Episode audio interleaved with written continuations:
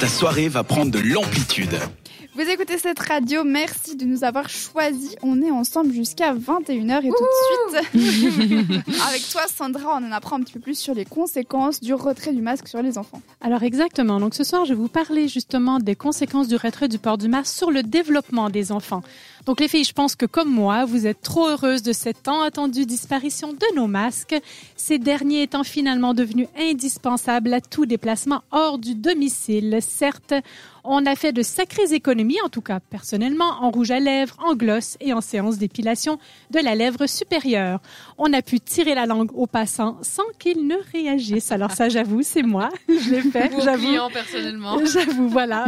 C'était trop tentant, en tout cas au début. Mais depuis le 17 février 2022, on tente un retour à la normale, si j'ose dire. Y aura-t-il des conséquences sur notre société?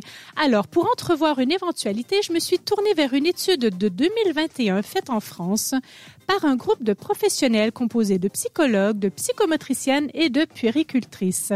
Il en ressort trois évidences. Premièrement, il y aurait plus d'interactivité sans le masque. Alors, c'est pas tellement surprenant, on peut imaginer.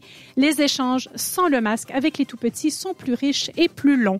Puis, ils ont remarqué qu'avec le masque, il y a moins d'écoute et forcément moins d'échanges. Les enfants ne sont pas du tout réceptifs. Ils écoutent un peu l'histoire racontée, puis ils passent tout de suite à autre chose. Et enfin, on note une moins bonne compréhension des messages et des consignes, c'est-à-dire un impact sur la production orale des enfants par la suite et aussi un moindre respect des consignes, car ils ne savent pas finalement à quel, euh, quels signaux visibles se fier si l'adulte il est sérieux ou pas quand il le Donc ils ont testé, ils ont grondé un enfant avec le masque, l'enfant a souri, puis il s'est éloigné, ils ont enlevé le masque et là ils ont montré justement l'expression du visage et là l'enfant il a tout de suite compris que ça ne rigolait pas.